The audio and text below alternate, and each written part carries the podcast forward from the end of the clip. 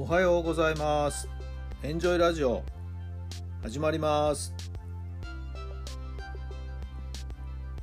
この番組はあなたの素敵な未来づくりのお手伝い、人と組織の診断や学びやエンジョイがお届けします。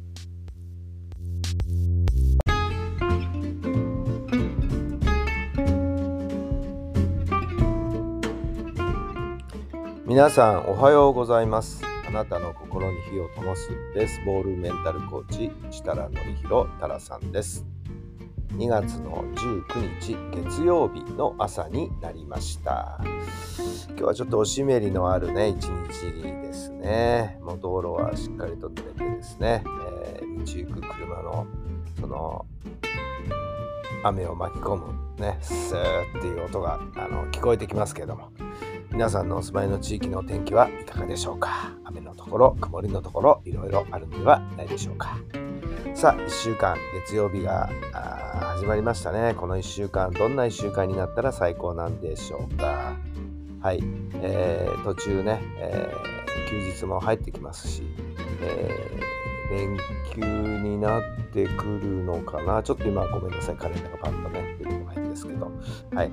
途中お休みもありますしね、えー素敵な素敵なまた1週間作っていきましょう。さて私はこの週末はですね高校生そして学童の子どもたちの練習のサポートに行ってまいりました。はい。昨日日曜日はね午前中子どもたちを相手にそしてお昼から午後はですね高校生の合同練習の見学をするというような形で、はい。えー野球三昧の一日でしたけどもやっぱり気分がいいですね。楽しいですよね、はい。えー特に高校生はね、はい、合同で、えー一緒くたになって練習をして、はい。えーとっても活気のあるいい練習になっていました。えー段練習しているグラウンドはですね狭いもんですから、えーなかなか正規のグラウンドで、えー試合をすることがねないない、えー自分のホームチームでね、えー試合をすることができないので、はい。えー勢い外に出ていってということ、まあ、いろんな距離感、えーそういったものをつかむためにもですね大事な大事な一日になったようです。えー相手はかつて甲子園にも出場したことのある学校さんでしてね都立高校ですけれども2度の甲子園を経験しているという学校に、えー赴きましてですね、えーえいろんなケースのパターンを練習しておりました。はいえー監督さん同士がねその学校の OB で甲子園に出場した時のチームメイトで、まあ、そんな関係でね片やキャプテン片や4番バッターというチームの中心選手だったお二人が大学を卒業後免許教員免許を取ってですね、えー現場に入りそして今生徒をですね指導している立場にあるということはい、えーまだまだ若い先生たちですけれどもとってもいい雰囲気でね、えー普段から練習しておりましてそんなチームに関われることをまた私もとってもとっても幸せに思っているんですよ。また今度の24日の日にはですね都立高校の方にお邪魔することになっています。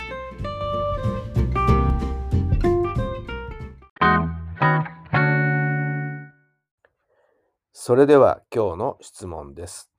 大きな器を生かすためにどんなことをしますか？大きな器を生かすためにどんなことをしますか？はい。どんなお答えが頭に浮かんだでしょうか？そう、あなた自身の器はね、まず大きいんだということをですね、そういうふうに認識をしてください。いやいや、私なんてってこう変に謙遜することなく、はい、一人一人には大きな大きな器があるんですよ。はい。えーまずはそういう大前提に立っていただければなと思います。その上で自分が何ができるかな、ね、いうことですけれども、はい、えーありますよ。はい。誰しもが、あー誰もできないような能力を持っているんだというふうにも言われていますからね。はい。あなたがもしかすると気づいていないこともあるかもしれませんけども。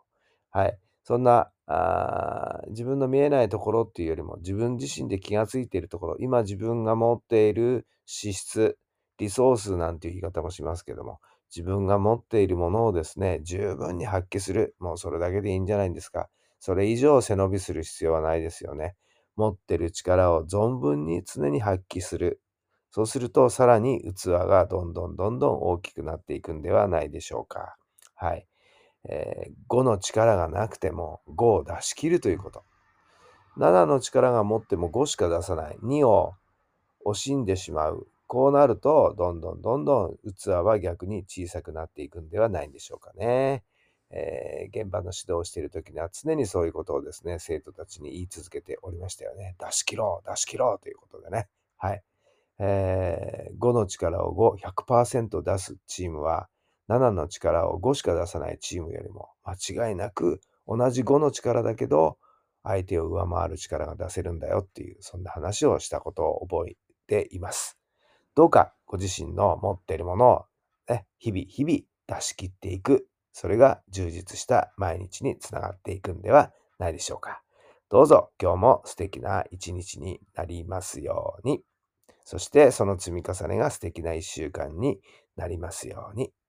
今日も最後まで聞いてくださってありがとうございます。それではまた明日。